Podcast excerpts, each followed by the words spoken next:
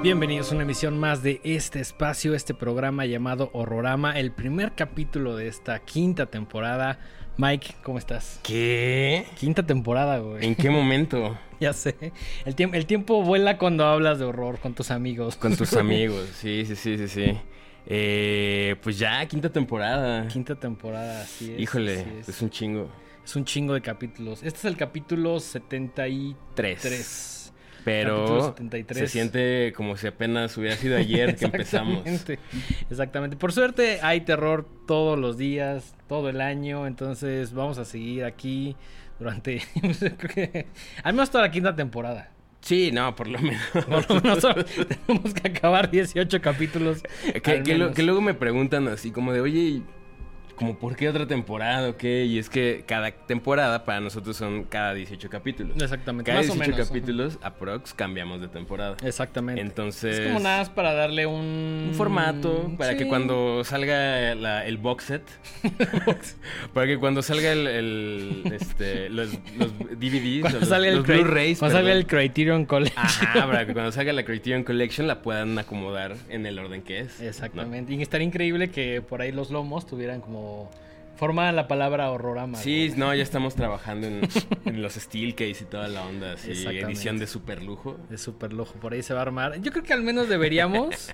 es- eso sí va a ser medio. No sé si spoiler, pero va a existir algo que tiene que ver con un programa físico. horrorama. Creo que no es spoiler porque creo que lo has dicho como 40 veces en- a lo largo del programa, pero... Y no lo he hecho todavía. Y no lo has hecho, No lo he pero hecho está todavía. bien, porque cada vez que, o sea, conforme pasa el tiempo, se vuelve más coleccionable. Se Exactamente. vuelve más único. Exacto, por ahí. Si lo hubiéramos sacado así al episodio 3, pues sería como ahí stop. Sí, no, conforme pasan las temporadas, creo que se va a volver más un, un objeto de colección. Quiero creer que sí. Quiero, Quiero creer que, creer sí. que sí. ¿Cómo, cómo estás a todo esto? Bien, todo bien, todo bien. Bastante descansado de la. Eh, de la otra temporada. Que sí, al final ya estábamos medio en tiempo extra, pero. Un leve, un leve. Pero bien, todo bien. La verdad es que muy contento con esta quinta temporada. Muy emocionado. Por ahí ya eh, grabamos algunos capítulos. Y vamos a tener grandes invitados. Suena, suena a este horrible cliché de se vienen cosas chidas. Pero sí se vienen cosas chidas. Se o al menos invitados. cositas. Se vienen, se vienen cositas y se vienen invitados chidos, güey. Es, es, es una realidad, güey. O sea, no, La, net- la neta es que me da mucho gusto. O sea, ustedes no están para saberlo, pero eh, de repente es como que nos entra esta como ansiedad de decir, como, chale, ¿y ahora qué hacemos, no? Pero la, la realidad es que tenemos un montón de gente bien chida que le gusta el programa, que le gusta el proyecto y que quiere venir a platicar. Exacto. Y entonces pues espera, o sea, no hemos repetido invitado todavía, salvo Todavía no. nuestras colaboradoras más cercanas, Exacto. como Chris y como Andrea, a quienes les mandamos un... La tercera y cuarta horrorama respectivamente. Así es. Pero sí, o sea, y, y la idea es también eso, ¿no? Que no sea siempre el programa entre Mike y yo platicando, sino darle un poquito de diversidad. Eh, es lo que tratamos en cada temporada. Y creo que eh, la pasada, la cuarta, lo logramos bastante bien, al menos con el tema de los invitados. Sí, ¿no? Y esta también ya tenemos ahí una lista de gente bien chida que sabemos que les va a gustar mucho ver aquí en pantalla. Em, antes de empezar, quiero presumirles nuestro nuevo back No y ya vieron nuestra nueva cortinilla de entrada. Qué chingonería. Qué cosa tan Qué bonita. Y no, no- no porque sea nuestra, sino porque nos la hizo mi adorada Milena. Y pues nada, estamos sumamente agradecidos con ella siempre. Yo Sí. creo que es como la, la quinta horrorama honoraria. No, Sí. Ustedes no la van a ver, creo, porque no le gusta Salvo mucho el tema de alguna las fiesta o algo así. O sea, ya es más fácil que la vean en un evento, una función, etcétera, que en el programa. En el programa podría venir, pero creo que no, no sé si se siente muy cómoda. No lo sé, ella es más, prefiere como operar detrás de cámaras. Eh, y ella es la que nos ha ayudado un chingo Sí. con la- el tema gráfico, ¿no? No, De solo, repente- no solo en, en lo que ustedes están viendo ahorita en pantalla, sino en diferentes cosas. La verdad es que Milena se ha rifado muchísimo y es parte esencial, como dice Mike, aunque no la vean, es parte esencial de este espacio. Sí, la, la queremos mucho Muchísimo. y estamos muy felices por las, eh, las aportaciones que ha tenido el Por, programa. por llevar al siguiente nivel nuestras Sí. ideas que decimos, estaría poca madre y mirar ahí dice, a ver, A ver, yo lo hago. quítate, yo lo hago, güey. Sí, porque la verdad es que tú y yo somos medio estúpidos y no Sí. sabemos hacer cosas así tan acá. Al menos yo no. Tan que se mueva, no. O sea, yo, yo puedo animar, pero se, se vea muy torpe. Sí. O sea, no, no, no tiene la calidad que realmente estamos buscando para un intro y para pues lo que están viendo en este momento, ¿no? Así que, bueno, eh, les damos la bienvenida a oficialmente en la quinta temporada de Horrorama. Hoy traemos un programa variadito. Sí. Hoy traemos cosas muy interesantes. Ya se nos de- están acumulando las películas, pero las tenemos que ir sacando conforme las distribuidoras nos van diciendo que podemos hablar de ellas. Exactamente. Em, ¿Te parece si antes de comenzar vamos con saludos Oh, pero de por la supuesto. temporada pasada? Por favor, ¿cómo, temporada. me estaba olvidando yo de la sección de saludos? Claro que sí. Saludos a Edgar Steven, saludos a Dav ZRTV, saludos a Eduardo, saludos a Sant, a Lili, a Daniela Meneses, a Luis G, a Israel, a Carlos Rodríguez, a mi comadre Daniela Bu, que ya es clientaza, Eructitos del Cine. Ech- Échenle ojo al programa que hizo con Miedo Mismo. Salió la semana pasada y está bien, bien Y chido. como, como diría el mismo Eructitos, la neta, la neta, está bien chido. Sí, está bien chido. Así Sí, está dice. bien chido. Fabulosa personificación de mi compadre Cafa, güey. Así es. Eructitos del cine, saludos a Isabel Montt. eh, y a Magic Boira que también por ahí estuvieron comentando. Muchísimas gracias. Ya saben que si ustedes ponen un comentario en YouTube, nosotros lo leemos con muchísimo gusto. O también si es cumpleaños, 15 años, lo que sea, pues echen un mensaje y digan, güey, echa un saludo por ahí, cabrón. No seas Claro que mamón". sí. Como por ejemplo, también quiero aprovechar para saludar a, nuestros amigos de Renny Burger. Ah, sí, sí. Ya, ya tuve el, el honor de. No comí porque ya había. No desayuné, ya había desayunado. Pero tú te echaste unos molletes que se veían, güey. Sí, si están ahí en la, en la Escandón y quieren desayunar o comer chido y barato, Ujú. Renny Burger es la opción. Ahí en la calle de. Agrarismo. Agrarismo. Sí, sí, perfecto, sí, sí. perfecto. Agrarismo esquina con mutualismo, creo. Sí, suena- Muchos sismos, Muchos muchos sismos, pero sismos. así, así tenemos sismos ahí en la Escandón. Exacto, el sí, que los tienen, los, los es, tienen. Pero bueno, eh, ahora sí, ¿qué te parece si empezamos con la primera recomendación, la primera película que vimos? El programa va a estar dividido básicamente en dos, una película y por ahí también hablaremos de lo nuevo de Black Mirror. Entonces, ¿qué te parece si empezamos con la película que vimos la semana pasada? Así es, estamos hablando de una película de 2020 que se llama Postmortem. Es una película eh, húngara Exactamente. Eh, que la neta, la neta le fue muy cañón en festivales. O sea, estaba, estaba leyendo así como las estadísticas. Se proyectó en cerca de 46 festivales, de los cuales quedó 24 veces seleccionada. Órale. Y de esos 24 ganó como veintitantos premios también. O sea, le fue muy bien. ¿Te fue bien? Sí, sí, sí. Y es una película un tanto polémica por varias razones. La película está dirigida por Peter Bergendi, que eh, tiene por ahí pocas cosas, la verdad. Tiene algo de tele y tiene un par de películas más que yo no he visto, sinceramente, Ok. que se llaman eh, The Exam y The Bolt. Que son más como tirándole a onda thriller histórico, ¿sabes? Como de espionaje y esas cosas más como antiguas. Bueno, eh, y de hecho eh, fue la apuesta de Hungría por los Oscars de 2022. Es lo que vi, que las, este, por ahí le buscaban la nominación a Mejor Película Internacional. No fue nominada, pero bueno, yo creo que está súper chingón y lo platicamos saliendo de verla. Que el tema de agarrar y decir, güey, esto creo que está chingón, vamos a enviarlo en una de esas. Digo, además, o sea, Hungría pues no es como uno de estos principales No, productores no, no. mundiales de cine, ¿no? Tiene una gran historia de, de cine más como estilo art house, por así decirlo, pero cosas así más de- del universo Rorama, la verdad es que no, no Sí, tanto. Eh, de hecho, estaban usando, o sea, parte de los, digamos, valores que estaban usando para promocionarlo es que era la primer película de terror de Hungría, lo cual no es enteramente cierto. Es la segunda. Es la segunda. Yo pensé que iba a ser así como, no sé, ya me han perdido la cuenta. Digo, o sea, no, no conozco tanto sobre el país. Entonces no conozco si realmente tienen como una producción muy grande de cine. No tengo ni idea. Pues tienen- ¿Pero era segunda? Sí, a- a- al menos hasta donde mi investigación dio. Tienen otra película de 1996 que la neta se ve bastante modesta. No la he visto y supongo que va a ser un poco difícil de conseguir, no lo sé. Que se llama sí. Legend Vilagosaj.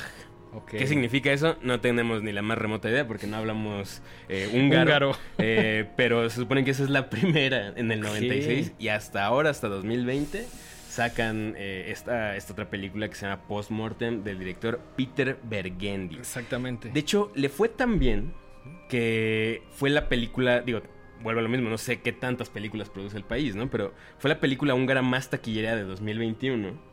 Y eh, le fue tan chido en, en el box office que compraron los derechos de distribución en 140 países. ok. O sea, México que- siendo uno de ellos. Exactamente, siendo también- México uno de ellos. Que también sale en el 2020, entonces eh, probablemente el año más complicado de... Sí, claro. Seguramente Mm. si, si no hubiera sido el tema pandémico, le hubiera ido un poco mejor. Sí.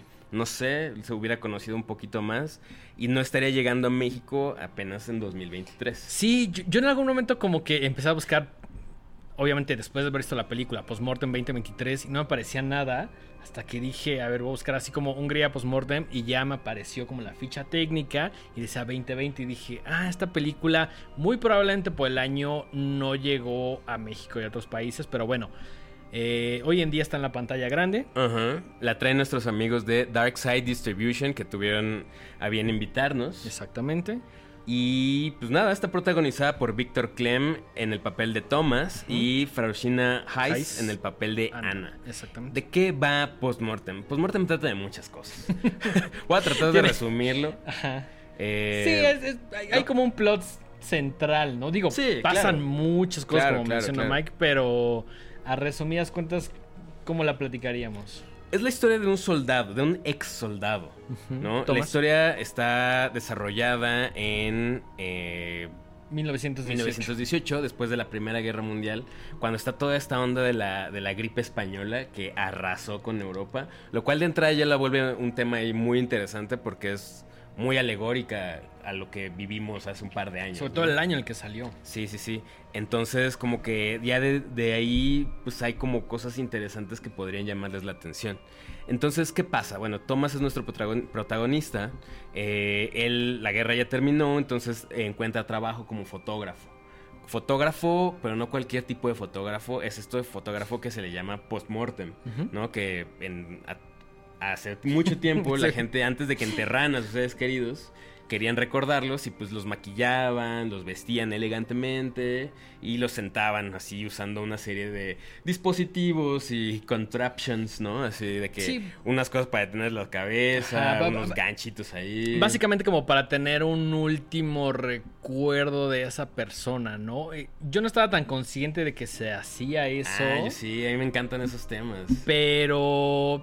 Pero está padre, ¿no? Hoy en día ya es un arte perdido. Pero es, es- está padre por, por un lado, pero por otro ya lo ves como medio.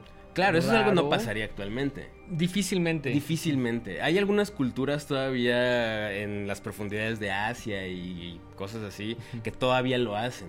Eh, o, o bueno, más bien, más que tomar la foto, sino como eh, tener ciertos ritos donde el cuerpo está presente. Y digo, aquí también lo hacemos todavía. A mí se me hace bien loco esa onda de que, al menos en México, digo, sé que este programa lo ven en diferentes lugares de Latinoamérica. Por ahí tenemos las, las cifras de, y datos de dónde se ve este programa, pero bueno, ese es otro programa. Al menos aquí en México, como que luego hay misas que le llaman de cuerpo presente. Y también se me hace bien loco o extraño saber que estás ahí como con un otro mon- montón de personas. Y también todavía se me hace más extraño el tema de decir si quieres el... El, el ataúd abierto, Ajá, cerrado. cerrado, exacto. Sí, es- Sí, o sea, es- si lo ves así no es tan extraño. Mm, no. O sea, lo único es que no había un ataúd. Y al contrario, pues maquillaban a la persona, les abrían los ojos, o por ejemplo, estaba muy acostumbrado a fotografiar a los bebés, Sí. Que era un poco, entre comillas, más sencillo porque pues les cerraban los ojitos, los acostaban, y pues es como de, ah, recuerdo del niño, la niña no sé qué, que falleció en tal año, y bla, bla, bla, y tomaban la foto y la recordaban, ¿no? Entonces, eh, a eso se dedicaba, eh, se dedica nuestro protagonista, Thomas, ¿no? Se dedica a tomar fotografía post-mortem. que ya de entrada, pues como decimos, es algo bastante mórbido y bastante curioso. Exactamente. Él se empieza a dedicar a esto porque muy al principio de la película, por ahí es un soldado y por ahí tiene como un accidente que le explota una bomba. Y como que lo dan medio por muerto, como que agarran su cadáver y ya lo echan así como a la fosa común. Hasta que de pronto como que se despierta y alguien dice como de, no, no, no, este güey no está muerto, ¿no? Vamos a sacarlo. Y en lo que está como que apenas recuperándose y tal cual regresando a la vida, se topa ahí con una visión de una chavita. Exacto. En, en este, estos momentos donde está como que debatiéndose entre la vida y la muerte, tal cual, tiene una visión de una, una niña rubia eh, que le habla y medio interactúa con él. Es un encuentro muy breve. Y ya, digamos, regresando a, la línea temporal de la, en la que transcurre la película, él está trabajando en una feria ambulante. Sí. Y pues entra una niña que él dice es que es la misma niña que yo vi en mi visión. Sí, la ve y de pronto dice, a ver, a ver un momento, güey. Aquí hay un error en la Matrix, güey. Porque esa morrita que yo vi antes de que casi colgara los tenis, es esa misma morrita de ahí. O sea, ahí como que empieza a tener un conflicto de tal cual, o lo viví o lo soñé, güey. Así tal cual, güey. Entonces, eh, esta niña bastante precoz, pues empieza a interactuar con él, empieza a preguntar como, oye, ¿tú qué onda con tu chamba? ¿Qué haces? Que además ella se ve muy interesante ¿no? Como que está así de, a ver qué pedo, a ver, te acompaño a la sesión, bla, bla. Y él pasa como de un pueblo a otro donde ahí le dan asilo y pues ahí tiene como una oportunidad. No es un estudio tal cual, tal cual lo hace en la casa. Pero la niña se ve como muy involucrada y muy interesada en, estar con este güey. Y como que crean una conexión durante toda la película que creo que es de las cosas más chidas de, de Postmortem, ¿no? Sí, sí, sí. Por ahí de repente le ofrecen chamba a este a, este fotógrafo porque entre las bajas de guerra y las muertes causadas por la gripe española, el pueblito, que además es un pueblito chiquititito. Sí, es una población de... Menos de mil personas. Sí, menos de 500 yo creo, no sé, un pueblo muy pequeño. Muy pequeño. Eh, pues mucha gente ha fallecido. Ahora, el gran problema es que no pueden enterrar a los muertos porque están en medio de una eh, temporada muy fría y no pueden cavar tumbas porque el piso está congelado. Entonces los tienen ahí como acumulados. Y por eso también duran un montón, ¿no? O sea, sí, están, digamos que están refrigerados. Tal cual.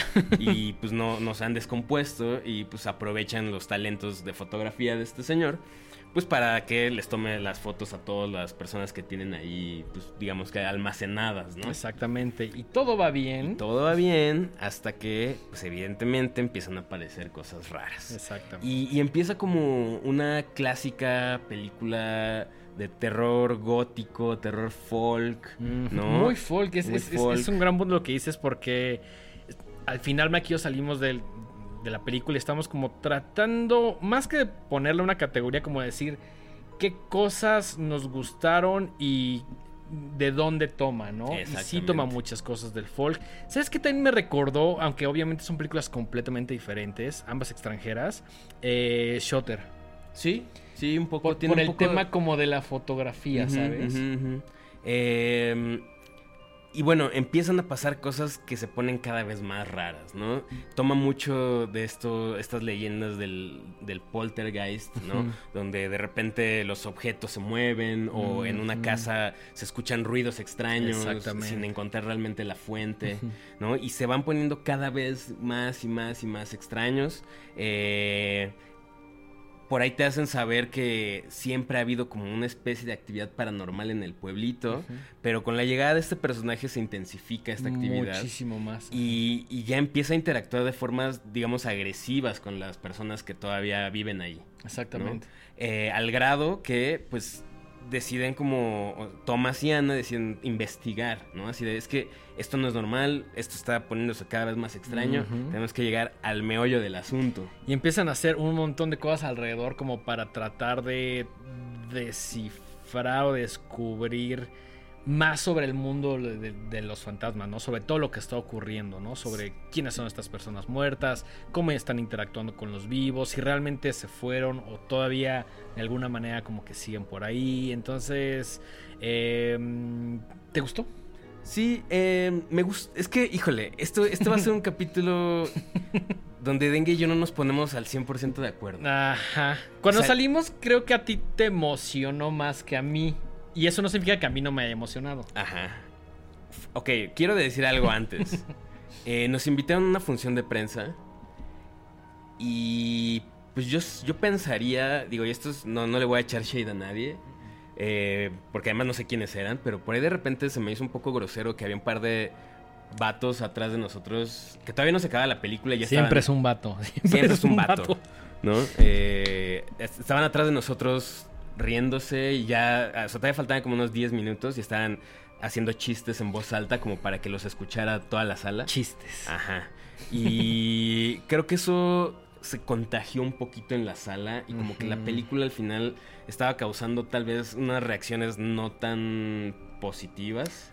Una, unas reacciones que no necesariamente pertenecen a lo que el director seguramente hubiera querido. Sí, claro, porque es una película seria. Sí, En sí, todo sí. momento. En ningún momento pretende ser comedia ni nada. No. Es una película seria. No es comedy horror, no, no, no, hay, no hay nada risible en esta película. ¿no? Sí, no, no, no, para nada. Y sin embargo, se prendieron las luces y como que la gente estaba muy sacada de onda, ¿no? O sea, entre los pendejos que estaban cuchicheando, bueno, que ya estaban casi casi hablando en voz alta atrás. Terrible. Y la- lo que es que alcancé a escuchar que cuchicheaban los demás, así como de, ¿qué pedo con esta película, no? Sí, sí, sí. Siento sí, sí. que es una película muy divisiva. Muy. Y, y hasta cierto punto entiendo por qué. Yo Tam- también. también la realidad es que nosotros y mucho público está acostumbrado a cierto tipo de horror.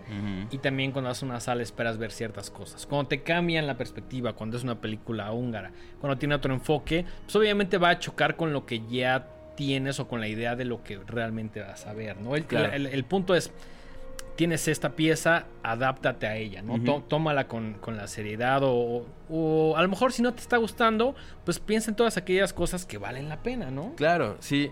Em, creo que es una película muy extraña. Sí. Eh, es una mezcla de un montón de películas. Debo decirlo también, se siente que el director no es la persona más experimentada en el terror. No.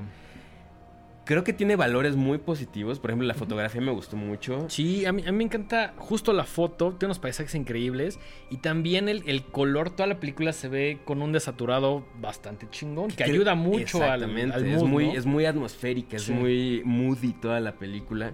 Eh, la dirección de arte se me hace muy chida en el sentido de que, por ejemplo, todo se ve como perfectamente bien ambientado. O sea, sí, sí. Sí se ve de época, un- sí se ve de mil, de una, o sea, 1900. Sí, sí, se nota que pusieron un especial cuidado en esas cosas. Se nota que es una película que para su tamaño tuvo recursos y le invirtieron una lana interesante y creo que trataron de explotarlos lo más que se pudo. Sí. Hay unos efectos especiales que se ven muy gachos, debo decirlo. Pero, Pero, hay otros que me gustaron mucho y que dije, órale, esto está chido. unos practical, que creo que es de las cosas que más nos gustaron, y el ¿no? maquillaje. Los efectos sí, sí. prácticos, maquillaje, todo este tema que, que tiene que ver como con como con la artesanía que le ponen, eh, está muy bien logrado. Yo creo que es una película con muchísimo corazón que desafortunadamente no está del todo bien ejecutada.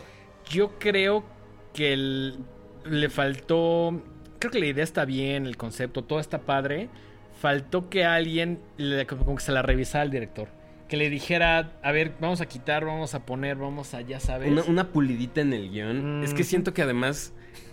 El Si el guion es- de pronto empieza como a tropezarse un poco, ¿no? como que el vato desarrolló una historia en los primeros 45 minutos y luego dijo, ay, ya estamos aquí, güey. Y le empezó a meter así un montón de cosas y un montón de ideas. Que, que parecen más como caprichos que algo que, que- Puede que ser. ayuda a la trama, ¿no? Sí, sí, sí, sí, sí, sí. Y sí, sí siento que se vuelve un desastre al final. Es que son Eh, demasiadas cosas. Y no todas las ideas están bien realizadas. eh, pero aún así siento que... O sea, no, no es por ser condescendiente con Hungría. No, no, No. no, no. Pero sí siento que han de haber dicho como de puta nos quedó chida, güey. O sea, como que sí dijeron, órale, hicimos que este dinero valiera, ¿no? O sea, le exprimimos cada centavo al presupuesto. ellos están muy satisfechos con este producto y hasta cierto punto también nosotros lo estamos. Sí. Hubo cosas que nos gustaron mucho, pero también hay cosas que definitivamente podrían mejorar. Yo hice una medio listita de cosas que me habían gustado. A ver, a ver. Los practical me parecen increíbles. También me parece que, al menos al principio, como que explora temas que no han sido desgastados en el cine de Hollywood o en el cine de Estados Unidos. Eh, la fotografía, como platicamos, también está súper chingona. Eh, el tema que comentabas al principio, de que no hay muchas películas de Hungría que no solo de género, sino que también nos llegan a nosotros, ¿no? Eh, tiene una fabulosa intención y sí tiene momentos incómodos. Sí. Que curiosamente a mí, y te lo comentaba saliendo del cine, los momentos incómodos se me hicieron aquellos que tienen que ver más con la realidad que con el tema del fantasma poltergeist, ¿sabes? Pero sí me causó cierta incomodidad. Y sí hay momentos donde dices, ay cabrón, esto está creepy. Esto me está haciendo sentir algo, ¿no? que es parte de cualquier pieza artística.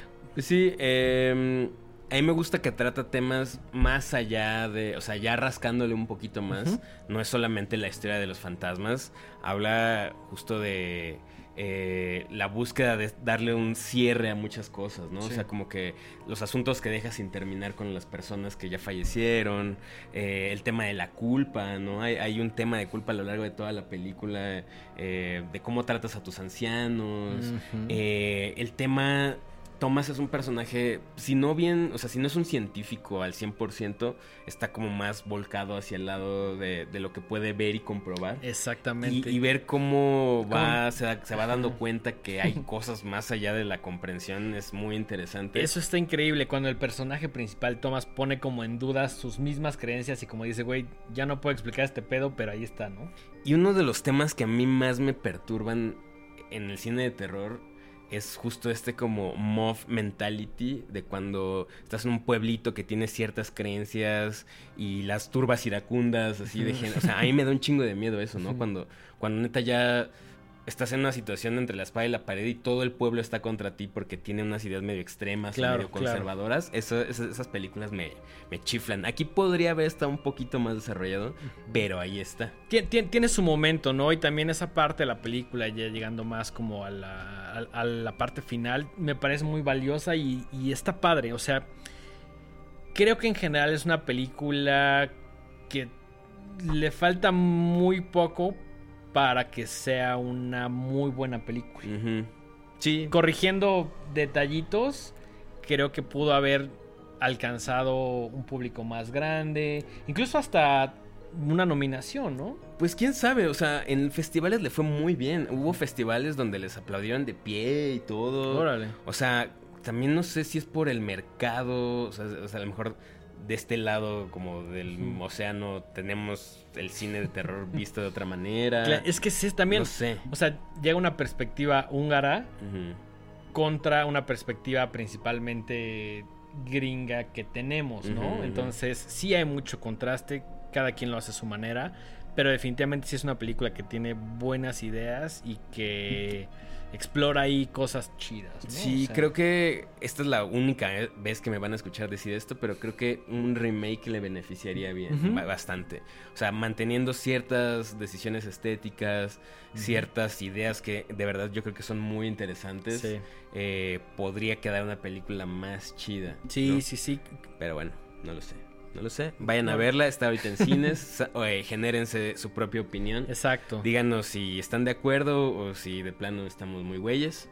Y pues no creo que esté mucho tiempo, porque además, como le decíamos, no es una película así gigantesca. No, Entonces va a estar en pocas salas y no mucho tiempo, pero creo que vale mucho la pena que la vean. Sí, vayan a verla al cine. La neta dura un par de horas, se va hasta cierto punto rápido. Y como comenta Mike, no creemos que vaya a tener tanto tiempo en salas, entonces aprovechen. Eh, se estrenó la semana pasada justamente, el jueves si no me equivoco, y pues ahorita va a estar, yo creo que al menos un par de semanas, entonces chequen ahí por ahí los cines. Nosotros fuimos a Cinépolis de Universidad. Universidad.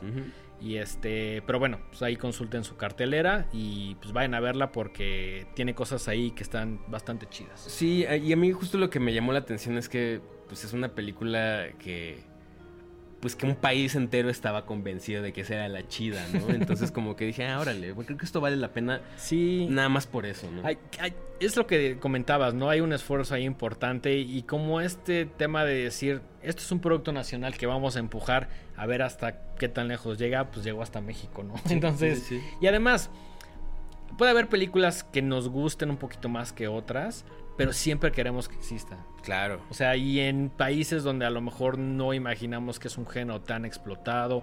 Hay, por ejemplo, en Europa países como eh, Francia, como España, que se vuelven como mm, incluso referentes de ciertos géneros.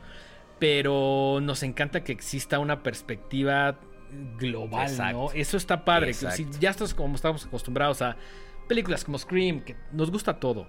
Pero cuando llega una perspectiva diferente que te confronta, creo que ahí es cuando vale la pena decir, no importa si la película me gusta o no, mientras exista y te ofrezca diversidad y un nuevo panorama, creo que vale toda la pena que, que exista, ¿no? Tal cual. No lo pudiste haber dicho mejor. Muchas gracias. Eh, ¿Te parece si cambiamos de tema? Radicalmente. Radicalmente. Sí, sí, sí, sí. sí. Nos vamos de una producción pequeña nacional a Algo que tiene monstruo, todo el dinero sí. del mundo, güey. Sí, que también ha ido creciendo. O sea, yo me acuerdo Sí. cuando cuando empezó a darse a conocer más masivamente. Ahí te va. ¿Cuál es tu primer recuerdo de Black Mirror? Así. Mi primer recuerdo de Black Mirror es eh, mi amigo Chuck, Eh, Guadalajara. Chuck Guadalajara. Abrazo al Chuck. Abrazo a, a nuestro amigo Chuck, que ojalá algún día esté viendo esto. Sí, sí, sí. Eh, como que él siempre fue muy fanático de la cultura británica en general, ¿no? Le gustaba mucho el Britpop. Pop, es súper fan de Radiohead. Es súper fan de Radiohead, bla, bla. Entonces, me acuerdo que una vez me dijo, güey, hay una serie que se llama Black Mirror que te va a gustar un chingo. Y yo, ah, órale. y la neta es que, o sea, sí, ese es mi primer recuerdo y de repente me enteré que la iban a subir a Netflix, o sea, que Net- Netflix había adquirido los derechos y que además iban a producir nuevas temporadas. Entonces, pues ahí fue cuando la empecé a ver. Eh, no he visto todos los capítulos, no he visto todas las temporadas. Ok. Es Sí, no, yo cosas- tampoco. He, he visto, he visto como pedacitos. Es como cuando vas a la fiesta y hay un bowl de cosas y agarras tantito acá, tantito allá. Y eso es como. Empiezas como por lo que más te atrae, ¿no? Pero Mm. todavía no lo consumes todo, güey. Ujú.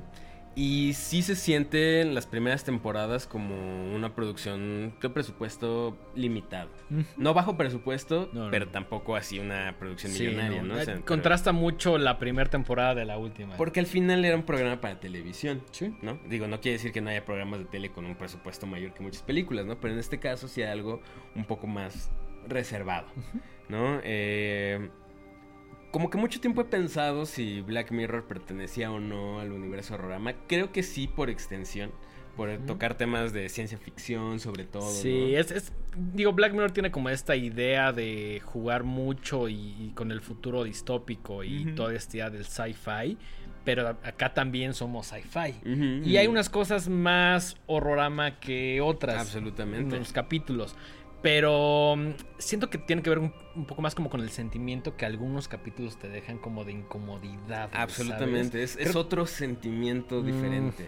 ¿no? No es exactamente terror, sino es como esta malvibre de la Eso, tecnología. Que, que a mí, por ejemplo, en, en películas nuevas que ya sabes que el jumpscare no te va a hacer mucho, Ujú. pero dices, güey, quiero que esta idea, esta imagen, un diálogo, lo que sea, o la película completa, te dé como esa incomodidad y que salgas de la sala diciendo, ay, cabrón. ¿no?". Siento O que es una serie que progresivamente se ha vuelto menos cerebral. Creo sí. que los primeros episodios eran muy oscuros, muy críticos de ciertas cosas.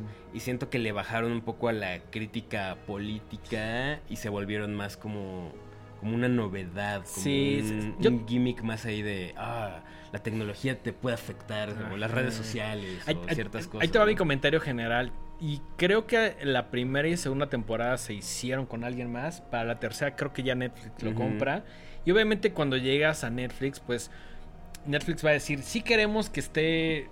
Nos gusta la marca Black Mirror, Ajá. pero vamos a hacerle ciertos ajustes a tu Ajá, discurso. como, como- como que estaba así en el 12 de volumen. Netflix llegó y dijo, "Mm, a ver, vamos a ponerlo en un 9. Ni tú ni yo. Un 9 va a salir chido. ¿no? Hasta menos, yo creo que hasta un ocho. Algunos Sí. capítulos hasta un 8. Entonces sí se siente que le bajaron ahí a, a la torcidez. También decidieron apuntalarse mucho con invitados enormes. Por ejemplo, ahí hay uno con Miley Cyrus. Sí, O que- sea, como que también se volcaron más a lo popular y a, ver cómo atraían otro público usando celebridades o temas no tan escabrosos. ¿no? Claro, y creo que es como lo... O sea, yo siempre he pensado que la primera y segunda temporada son las más chidas. No significa que las otras no me gusten. Me gusta prácticamente todo lo que he visto de Black Mirror. Considero que no he visto todo. Pero sí se siente el, el- el cambio a Netflix, ¿no? Incluso conozco ahí muchos detractores que dijeron, güey, ya con Netflix ya paso redoblado. Sí, hay, hay gente que dice que la quinta temporada toda está gacha. Yo no la he visto, la verdad. No la he visto, entonces no puedo opinar. De hecho, para este programa eh, me puse a ver un par de capítulos viejos. Ok. Para más o menos tener un contraste ahí contra los que vamos a analizar De más acuerdo. fuertemente. De. Por ejemplo, en 2013, Ujú. eh, o sea, hace 10 años, para la temporada 2, hay un capítulo eh, que se llama White Bear, eh, dirigido por Carl Tibbets, protagonizado por Lenora Critchlow y Michael Smiley, que por ahí es como de- una especie de Tim Roth. Este, Sí, sí, sí. Muy, muy este, británico. Que por cierto sale en esta gran, gran, gran película que se llama Kill List. Ah, sí, sí, sí. De hecho, yo vi Kill List porque. Saludos a Jorge Michel. Me la recomendó. No recuerdo qué película que le dijo. eh, Que le dije, como esta película está chingona. Y me dijo, sí, pero ve Kill List, güey". Ujú. Y ya dije, como, ah, me, me abrió otro panorama. Él siendo un hombre que ha visto mucho más cine que al menos yo, ¿no? Sí, sí, sí. Y este, este episodio siento que tiene muchos valores un poquito más volcados hacia el terror. Sí. No el terror paranormal ni nada, sino como este terror tipo... Más psicológico, ¿no? más psicológico y también por ahí como medio The Purge, ¿sabes? Eh, siento que por ahí de repente toma... eh, o bueno, hay como ecos a esta película de You Are Next. eh, ¿Y te acuerdas de qué va? Me acuerdo que es el personaje de Victoria que tiene como una especie de chip en la cabeza y que despierta eh, como en un pueblo como desolado y todo el mundo le está por ahí como grabando, ¿no? Sí, y está escapando de unos güeyes que... Así que le llaman los Hunters. Los Hunters, Ajá. ¿no? Que te digo, muy en esta onda The Purge, ¿no? Como gente que tiene completa libertad para destruir y vandalizar y, Exacto. y hacer cosas deleznables. Y la andan persiguiendo y pues de repente se encuentra ahí como una, alguien de la resistencia, eso es lo que te hacen creer. Y Sí, con la- este como símbolo. Hay un símbolo que, que luego vi que ese mismo símbolo lo utilizan en esta otra película de, de Black Mirror que se llama Bandersnatch, Exactamente. que no he visto. Está padre. En Bandersnatch también está chido si les gustan los videojuegos. Eh, pues ya eh, ella está escapando de, de estos locos, ¿no? Con máscaras, máscaras de animales, ¿no? Eh, y, y, pues uno trae una escopeta, otra trae así como un cuchillo de cocina. Y no les, o sea, digo, si no la han visto, pues creo que es buen momento para revisitar ciertos capítulos. Tiene un giro ahí bastante, bastante grande. Pero este episodio sí lo sentí un poquito. O sea, también tiene su onda de futuro distópico Claro. Pero lo sentí más tirado hacia el universo horrorama Sí. que las otras. Sí, definitivamente. También en esa temporada, que Ujú. si no me equivoco es la... Esta es de la 2. White Bear es de la 2. Ok, ok, ok. ¿Tienes alguno de la... ¿Tres? de la 3? Sí, de hecho sí. Tengo una, uno que se llama Playtest, que eh, dirige Dan Trachtenberg, que tal vez recuerdes porque es el mismo director de Prey, esta, Ah, esta nueva entrega Sí, de, sí, sí, sí, de. Depredador. Depredador. Y también dirige Ten Cloverfield Lane, que es la segunda parte de Cloverfield. Ok. Que no es la que tú viste. No, no, no, no, no. que sí vean Ten Cloverfield Lane, que está muy chida. Y por ahí también dirigió algunos episodios de esta serie de Amazon que se llama The Boys. Ok. Que está, a mí me gusta. a mí me Sí, gusta yo lo bastante. poco que vi me gustó. Se pone muy chida, está, está torcidona, está torcidona. Eh, es medio para morrillos edgy, pero está chida. La neta. Define morrillos edgy. Pues ya sabes, así, superiores así diciendo malas palabras y cogiendo y muy violenta y así. Ya lo, ya lo vi en Sin City. Sí, sí, exacto. Pero bueno, sí vale la pena. The Voice sí, está no, chida. está chida, está chida, sí. Eh, y la protagoniza un vato, un güerejo ahí que se llama Wyatt Russell, que sale en esta película también muy chida de zombies que se llama Overlord. Ah, ya sé cuál. Una que es como de... zombies, Zombies mili- militares. Sí, sí, sí, sí, ajá, sí. En la Segunda Guerra Mundial. Sí, sí, sí. Que tiene un póster rojo. Ajá, sí, la, justo, recuerdo, justo, la recuerdo. Eh, la temporada 3 salió en 2016, o sea, tres años después. ¿no? Ok. Eh, y en esta, en esta, en este episodio, eh, Wyatt interpreta a un güey que se llama Cooper, que anda de mochilero por Europa y de repente llega un... eh, conoce a una morra que empieza a interactuar con él, se, se quedan de ver por Tinder, se conocen, se, se caen chido. Y el vato no tiene un varo, o sea, anda rotísimo y por ahí consigue... eh, pues casi casi como que le paguen por ser conejillo de indias para unos desarrolladores de videojuegos. Ok. Y entonces, desde el principio le dicen, güey, es- esto es para los que les gustan las emociones fuertes. O sea, pero te vamos a pagar chidos si ya accedes a ser sujeto de prueba. Entonces el vato dice, pues sí, la neta no tengo nada que perder, Sí, tengo, necesito varo. Y estos güeyes pagan bien y pues al final del día pues, son videojuegos, a estar divertidos, Sí. ¿no? Entonces ya llega y pasa ahí como una serie de filtros de seguridad y etcétera. Y le implantan una especie de chip en la nuca. Y la onda es que empiezan a probar con él una tecnología nueva de re- una especie de realidad aumentada. Que ellos ahí en la, en la serie le llaman realidad por capas. O sea, más bien es como. No son como cositas que aparecen enfrente de ti, sino como que todo. Todo cambia a tu alrededor. Y, y es muy realista porque se nutre de tus pensamientos, de tus recuerdos, etc. Entonces la idea es que tiene que sobrevivir, o bueno, tiene que aguantar lo más que pueda en este mundo eh, que aparentemente es ficticio, donde justo se enfrenta a algunos de sus peores miedos. Ok. Y pues ya, de- hay unas escenas ahí locochonas, hay un par de cosas que me recuerdan a The Thing. Órale. Ajá. ¿Cómo se llama este capítulo? Se llama Playtest. Estaba recordando si lo vi, pero estoy casi seguro que no. Es de la 3. Tercera, ok. Sí, sí, sí. Eh, poquito, o sea, tampoco creas que es mucho de eso, pero hay un par de... de- Tampoco es The Thing, tampoco te emociones na- tanto. Nada es The Thing. no, nada es The Thing. Eh, pero está, está chido, o sea, y al o sea, de repente creo que el mismo contexto de, de la serie y de el tipo de historias a las que estamos acostumbrados en Black Mirror, medio puedes intuir por dónde va. Ok, pero visualmente está padre. Ok. Y pues es curioso que pues Dan Trachtenberg después se volcó más hacia el terror con Sí. eh, Prey, etcétera, ¿no? Sí, sí, sí, ya, ya como mucho más enfocado. ¿Tú traes alguno de la 4? De la 4 hay uno que me gusta muchísimo, que creo que es el último capítulo de esta temporada, que se llama Black Muse- Museum. Está como dividido en tres como segmentos, pero me gusta mucho porque igual tiene como esta... mm, mm, tiene como una reflexión acerca sobre la mm, conciencia. Entonces es esta chica que aparentemente es afroamericana y se queda como... mm, hace como una parada en, en- en el Black Museum, que está sobre la carretera. De pronto llega y dice como de, ah, pues voy a ver qué pedo. Y ya llega un güey y le empieza a dar como un poquito el tour, ¿no? Entonces en el Black Museum se encuentra con un chingo de cosas que tienen que ver con asesinos. Eh, y te digo, es básicamente como un estudio de la conciencia. Tiene un final que obviamente no les voy a decir súper, súper chingón.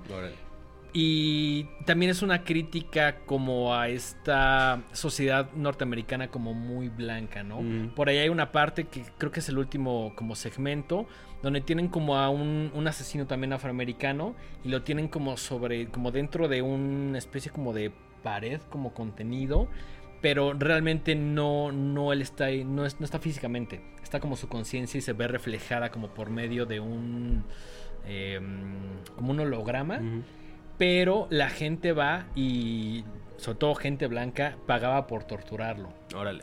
Entonces hay una crítica ahí bastante interesante. Eh, está dividido en tres partes. La última, que es la que les comento de como de la tortura, es creo que las más chingonas y creo que es de los capítulos más largos. Creo que dura como alrededor de hora y media, casi dos.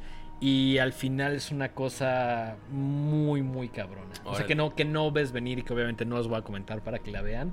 Pero Black Museum vale toda la pena y es temporada 4. Y es muy cañón ver cómo se nota el- la inyección de presupuesto, ¿no? Ya estos Sí, capítulos se ven sí, ya se cinematográficamente impresionantes, ¿no? Sí, Los efectos especiales están Ya mucho se más ven como chidos. películas, o sea, ya, ya utilizan mini el, películas. ya te utilizan el equipo para pues básicamente es una película, ¿no?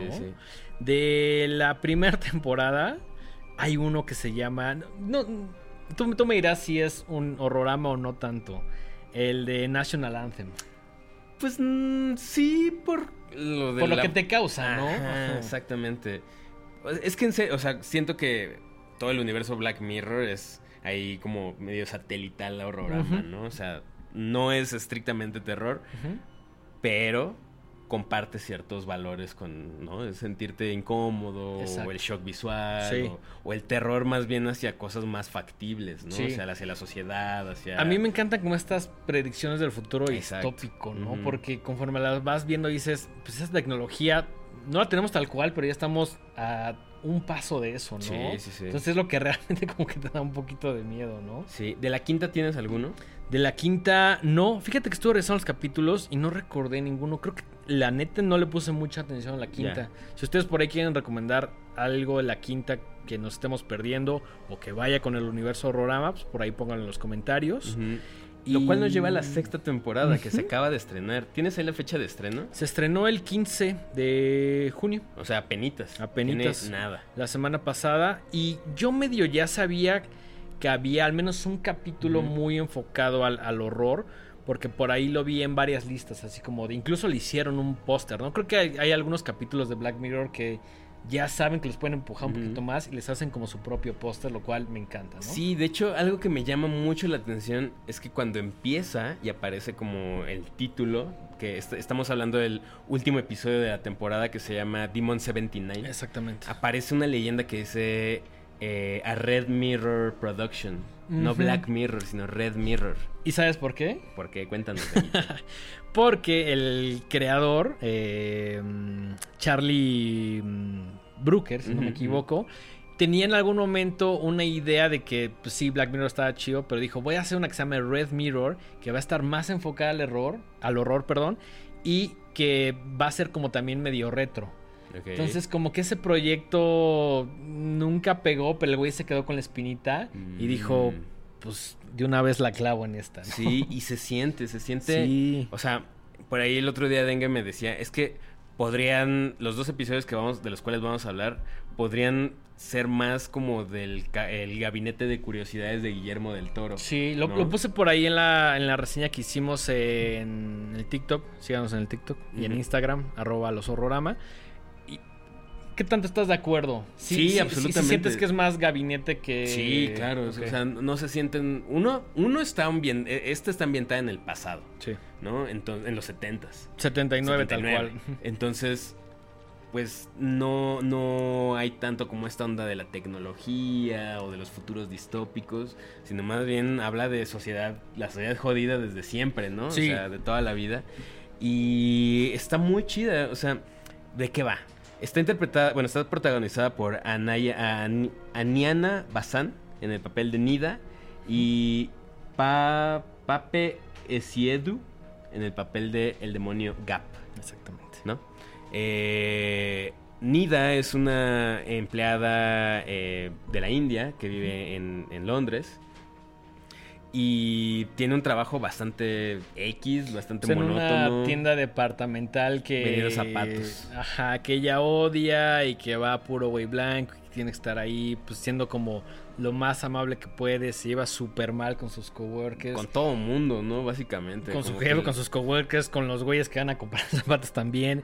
Y hay, hay un momento que sí lo sentí como muy de racismo, como ya sabes, como este, así como hay micromachismos, como microracismo cuando el güey le dice como de, oye, pues, tu comida huele un chingo, ¿no? Como refiriéndose a lo mejor a algún ingrediente o algún platillo típico de su cultura, que pues es, o sea, es claramente muy racista, ¿no? Sí, sí, sí. Y, y de hecho, este tema está presente a lo largo de todo el episodio, ¿no? Por ahí hay un comentario bastante fuerte como a estos partidos políticos nacionalistas que buscan como Claro. la, la pureza de las razas o- volver a... O, este tipo de, de De- discursos como de no, los inmigrantes no deberían de estar aquí. Pues como el de Make America Great Again, ¿no? Ta- tal cual es así, es vamos eso, a es eso. blanquear todo y vamos a unificar la sociedad para que se vea tal como, como queremos, ¿no? De esta manera, y si te sales un poquito, pues ahí sí no te queremos tanto, ¿no? No queremos inmigración. Sobre todo, hoy en día es, es un discurso, ya que se habla un poquito más, pero al menos en Inglaterra en el 79 sí era una cosa muy tajante. Sí, sí, sí. Entonces, por ahí de repente Nida empieza a desarrollar ciertas ideas de coraje y de odio por la gente que la trata mal, ¿no? Que creo que es un pensamiento muy recurrente cuando tienes un trabajo que no te gusta, güey, ya sabes, así que de pronto dices, puta, güey, si llego y agarro mi celular y lo desmadro, o sea, como tienes estos pensamientos, güey, cuando ya llega el punto donde odias tu trabajo, güey. Absolutamente. Y quien no los haya tenido, no ha tenido un, un trabajo lo suficientemente culero, güey. sí, yo creo. Yo creo que sí. Eh, y es en uno de estos momentos en el que ella se encuentra un talismán. Y este talismán, ella se corta, le cae sangre, y gracias a eso, como en muchas otras películas. ¿Cuál Necronomicon? ¿Cuál Necronomicon? invoca a un demonio. Que eso me encantó, ¿no? O sea, digo, no vamos a hablar demasiado de eso, pero se aparece de una forma. Y para que a ella no le dé miedo, cambia su, Exactamente, su, aspecto, su aspecto, físico ajá. y escoge nada más y nada menos que la forma de el vocalista de Boney M. Exactamente, Bobby Farrell, que pues, es el- era el único hombre ahí en, en, en Boney M, porque ella en algún momento estaba como viendo una presentación y dice como de, ah, qué chido, no me gusta esta banda, entonces el demonio que sí llega como muy, como en una forma muy diabólica, como muy bestial, de repente le dice, a ver, aguanta, te estoy dando mucho miedo, me voy a transformar en alguien, pues que te va a caer chido, ¿no? Entonces este como demonio setentero, ya sabes, como con este look. Que sí estuve buscando como algunas fotos de, de- de- de Bobby. Y pues sí tenía como, ya sabes, así. Se ve muy sombra. extravagante, ¿no? Sí, claro, pues güey, era- Obviamente, el, lo- lo- el final de la época disco y es mucho, o sea, Peluches, peluches, ajá, plataformas. Sí este, se veía dandy, güey, se veía muy dandy, Sí, se ve güey. cabrón, o sea, lo- la gente ahí de, del departamento de vestuario, Sí, pulgares arriba. súper sí, súper Eh, sí. Y para no hacerles el cuento muy largo y para que vayan a correr a verla, eh, pues de repente eh, el demonio Gap le dice, pues mira, así está la onda. Tienes tres días para matar a tres personas o el apocalipsis se va a desatar sobre la tierra. Y le presenta ahí cómo se abre el apocalipsis.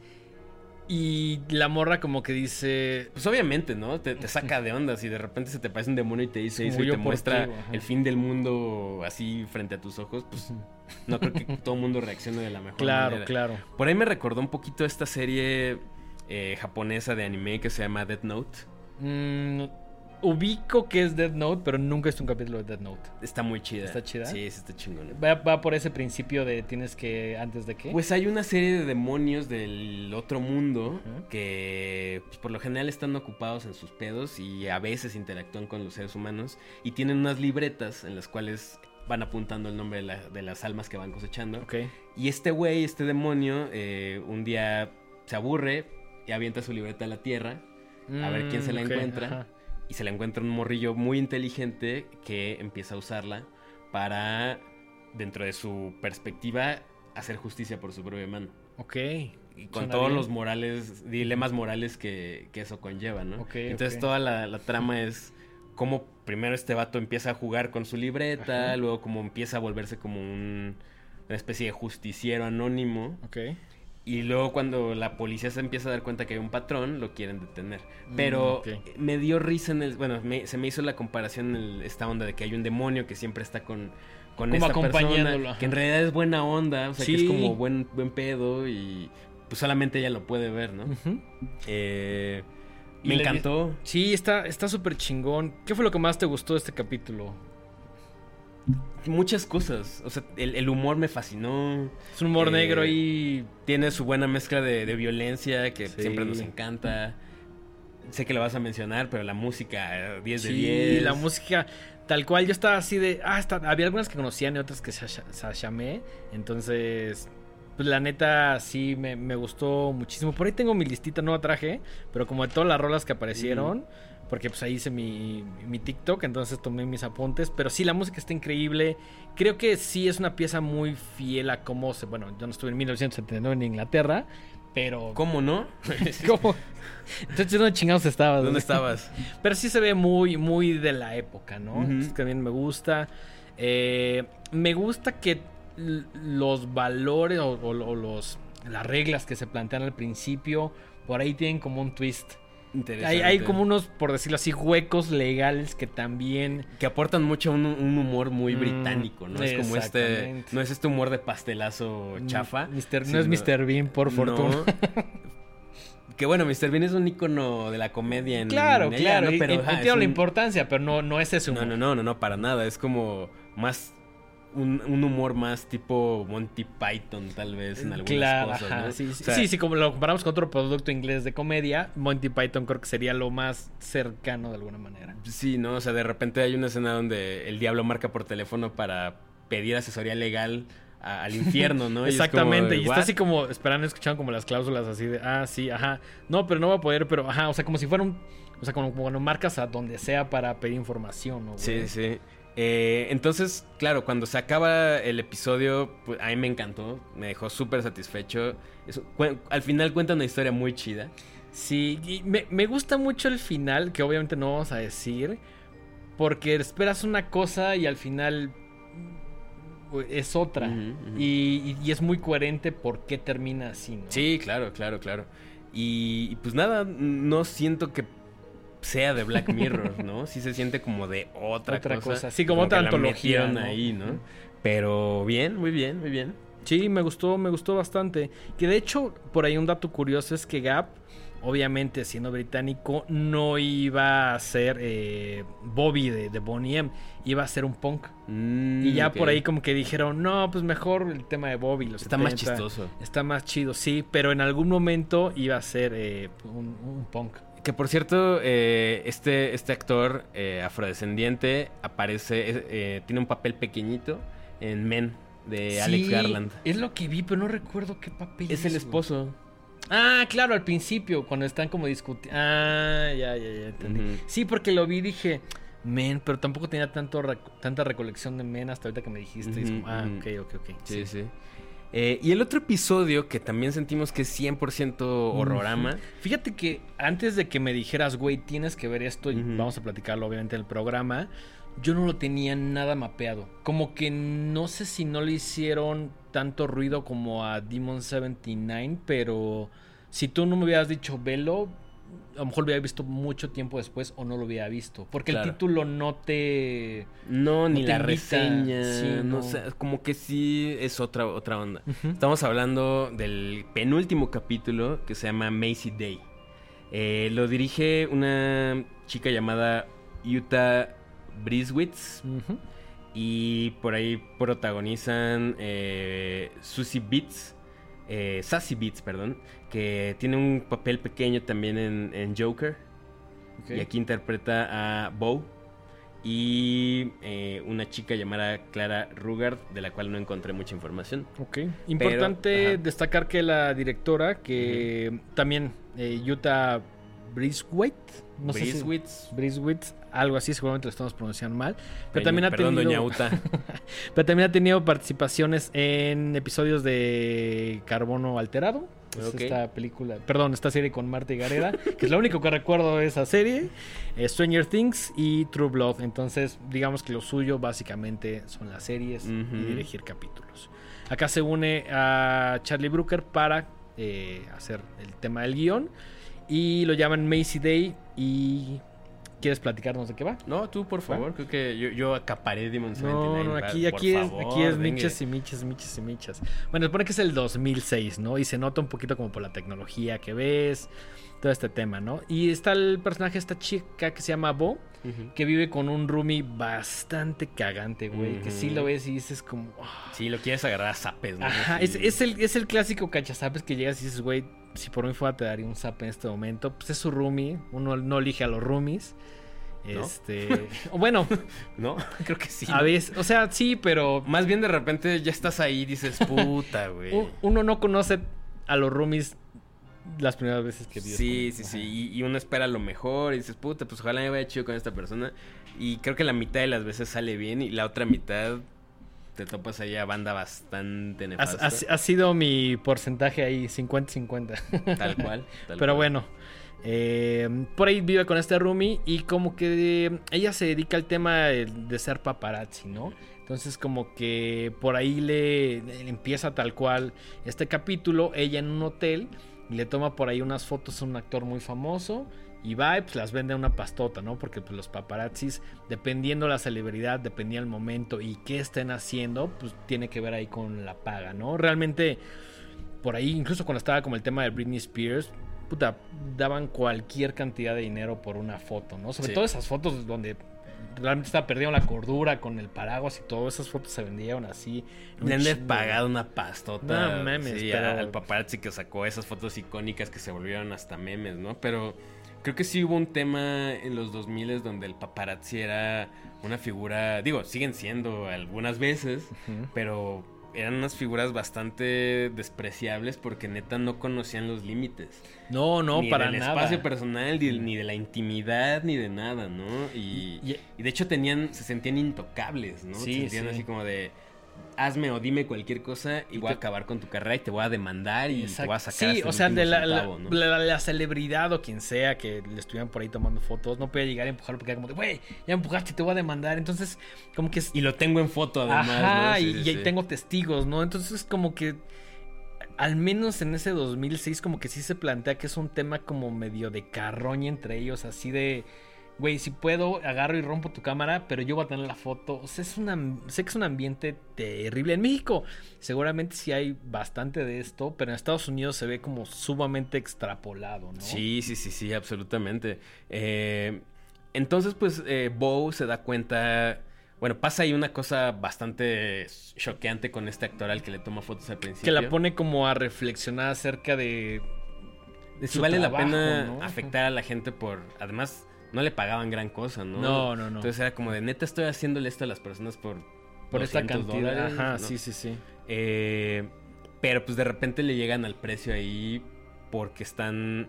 Hay una celebridad que está como súper de moda en el momento. De, de hecho, un poquito antes como que ella como que agarra y dice, bueno, ya no me voy a dedicar a este tema de ser paparazzi, voy a trabajar como barista en una cafetería, ¿no? También se encuentra con un trabajo obviamente complicado y por ahí como que pierde un poco contacto, pero de pronto la llaman y le dicen, oye, güey, tenemos a esta estrella que se llama Macy, que no sabemos dónde está. Se sugiere que por ahí está medio aislada y también que tiene problemas ahí de drogadicción. Entonces, ahorita es la celebridad más buscada. Tú eres una verdadera reata para esto, entonces, ¿qué pedo? Y hay una pasta de por medio muy buena.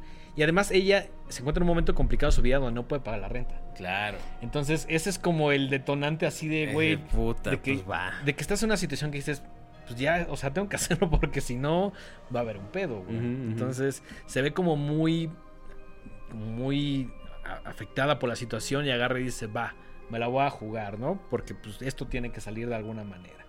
Y por ahí agarra su equipo y se da cuenta de que la van a llevar a una suerte de retiro como para gente rica que está en medio de un pueblo, ¿no? Llega como a la cafetería y se da cuenta de que ahí está. Y de pronto llega como uno de, de los de la gente de seguridad de, de Macy, que es esta como superestrella de... eh, no, no, no sé dice si es del pop o del cine, ¿no? Pero bueno, una superestrella. Sí. Y se dan cuenta de que, pues, hay- de que está Bo, que es la paparazzi, y llegan y le ponchan las llantas y se queda así como, puta, ¿y ahora qué, no? Pero se da cuenta de que va a estar en ese espacio, en ese, en ese centro de rehabilitación para gente que tiene muchísima pasta. Entonces como que le habla a un compa y le dice, güey, ya sé dónde va a estar, ayúdame porque ahorita yo no tengo coche, pero podemos armar algo chingón, ¿no? Y no sé si contar más, güey. Es que. es que tienen un gran giro. Sí, bastante inesperado, ¿eh? O sea... Sí, hasta que ya es inminente dices, claro, ¿no? Ajá. Pero sí, para seguir hablando de esta película, bueno, de este episodio, tenemos que spoilear. Sí. Entonces, acá, acá la gente de producción nada más nos está viendo con cara Gente de de verga producción está diciendo chinga tu madre, güey. Eh, entonces, bueno, si al igual que nuestros compañeros de producción no han visto este episodio de Macy Day, pónganle pausa a este canal, vayan a verlo y ya regresan. ¿no? Exactamente. Desafortunadamente acá nuestros compas pues no pueden ponerle pausa porque estamos Pero en pueden, vivo. pero pueden cerrar la puerta cerrar la para puerta que... si quieren. Eh, pues bueno, para no hacerles el cuento largo, porque además ya estamos llegando al final del programa, em, llega su compa, deciden meterse a este como a estas instalaciones de este de retiro ahí como súper privado, súper exclusivo, y de la nada llegan los otros dos paparazzis como más, este, también más ñeros que, que siempre están con Pero ellos. ¿no? ñeros. Unos ñerazos así. O sea, neta es puro. Es, Puro es gente de la peor calaña. Sí, exacto, exacto. Gente que no quiere ser su amigo. Bueno, pues llegan ahí y dice, puta, ¿cómo? O sea, pues es que lo seguí, ¿no? O sea, les hice ahí una, una trampa y lo seguí. Entonces logran meterse a las instalaciones de esta onda y de repente encuentran el cuarto donde está Macy Day. Y hasta ahí todavía la, la- la historia tiene una- un tinte bastante normal, bastante X. No Sí, sabes que- hacia dónde va. Que, que relacionas mucho al principio con el tema de las drogas, ¿no? Que dices, bueno, ella tiene un fuerte problema de drogadicción y está en este lugar como para limpiarse, por Sí, yo pensé que iba a ir como por un tema de algún culto o algo así, porque de Yo- repente hay como un gurú que la está como guiando a través de este proceso de sanación. exacto, exacto, ¿no? exacto. Que, que tiene cara así de charlatanazo. Pero, de repente, y este aquí ya es el gran spoiler, lo siento, pónganle pausa, alerta de spoilers, etcétera. pues se dan cuenta que esta chica está encadenada A la cama, a la cama y hay luna llena. exactamente. ¿Y qué pasa cuando hay luna llena, dengue? Pues te conviertes en un. En este un caso. monstruo en, tipo en licántropo. un monstruo tipo licántropo, como vemos aquí. Y para sorpresa, tanto del público como de los paparazzis, es así de: ay cabrón, este pedo ya se descontroló. Que por ahí, antes de que suceda esto, tiene una escena que a mí me pareció muy fuerte y que obviamente una, una advertencia al principio del programa que te dice va a haber mucha luz estroboscópica, ¿no? Y sí, en algún momento, digo, yo no creo ser fotosensible, pero sí ves como entre los cuatro güeyes, bueno, no, creo que Bono, pero entre los- tres güeyes están tomando fotos, pero a un nivel así, Sí, pues traen Absurdo. flashes así. o sea, pero así, así, güey, ah, como si cada foto les dieran, pues tal cual un chingo de varo, porque sí les van a dar un chingo de varo, pero así tirando lo más que puedan, así de, güey, tengo que capturar todo este momento, casi casi pasé un GIF animado de lo que acaba de Sí. suceder, ¿no, güey? Sí, sí, sí, tal cual. Y esa imagen me pareció súper fuerte porque esa la morra así. En ese momento todavía no descubres que, que se va a convertir, ¿no? Pero la ves sufriendo y estos güeyes así tirando. Y es como, güey, no. No tienes así ni un gramo de Es decencia. como, güey, ¿no? el, el- el dinero te, te, te quitó lo humano, cabrón. o Tal sea, cual, tal cual. Ahora, también, ¿por qué queríamos hablar de, de este capítulo y, y por qué queremos hacer este spoiler? Porque hay unos, digo, es medio evidente, pero hay unos, unas escenas que son casi, casi espejo de, de la transformación que vemos en An American Werewolf in London, Sí. ¿no? O sea, eh, Sí, es. es, es un homenaje así clarísimo sobre y todo el- súper chido. Sobre todo la transformación Sí. me recordó muchísimo. Obviamente, hecha con muchas más herramientas, más, más tecnología. Pero también, sí, como mencionas, siento que hay un, un- un homenaje muy consciente, ¿no? Con- o sea, se siente más, exacto, como un homenaje que como un rip-off. De acuerdo. ¿no?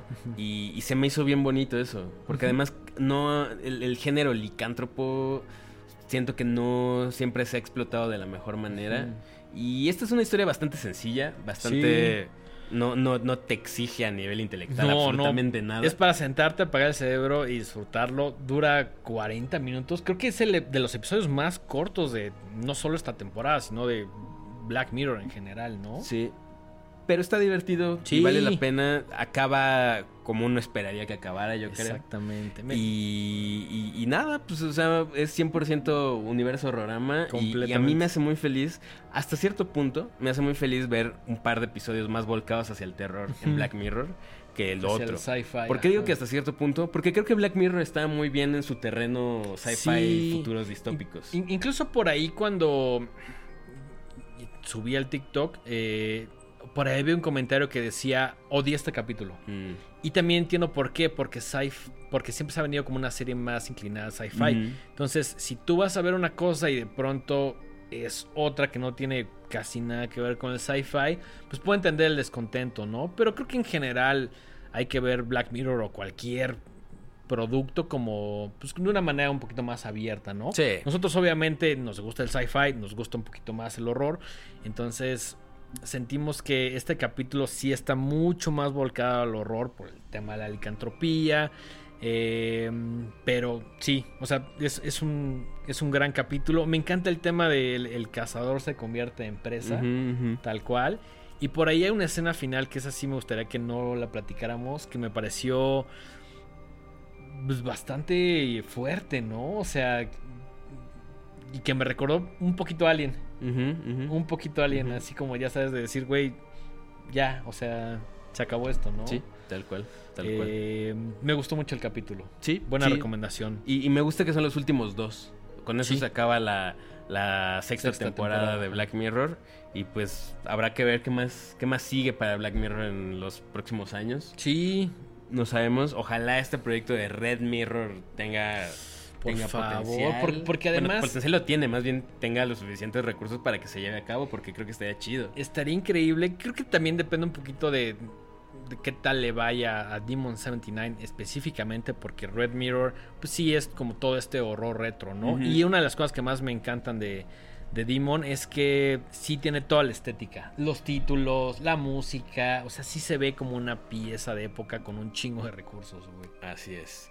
Creo que con esto podemos ir cerrando este episodio. Sí. Primer episodio de la quinta temporada. Ya, de- Ya llovió, Ya ya, llovió, llovió. ya llovió. Entonces, pues nada, como siempre, muchas gracias por seguir este proyecto. Muchas gracias por las personas que ya estaban así en redes de ya, ya regresen, ya regresen. A toda la gente que se ha sumado, porque si bien hay muchas caras conocidas que desde la primera o segunda temporada por ahí nos estuvieron acompañando, pues obviamente se van sumando más, lo cual nos hace completamente felices. Este es un espacio para todos ustedes, donde compartimos un chingo de cosas que nos gustan, a veces más inclinadas a otros géneros, pero todo forma parte del universo Horrorama. Entonces, si es su primer capítulo, pues muchas gracias por verlo. Hay un montón de capítulos ahí que pueden aventarse si esta es su primer temporada. Y pues nada, tus redes sociales, Dengue. Arroba el dengue, estoy ahí en Twitter, en Instagram y en TikTok. Ahí cualquier comentario, quejo, sugerencia, personalmente los estoy atendiendo. Mike, las redes de este programa y tus redes personales. Sí, yo estoy como arroba Mike-Sandoval- en Instagram y arroba Miguel Sandoval en Twitter. Y las redes de este programa son arroba Los Horrorama en todas las redes sociales. Y no olviden que nos se pueden encontrar en, es- en YouTube como Horrorama y en todas las plataformas de streaming de audio también como Horrorama. Ahí está todo lo que hemos hecho, los 72 episodios restantes. Así que, pues nada, sin más por el momento, nos despedimos y nos vemos en el siguiente episodio de Horrorama. Hasta la próxima. Adiós.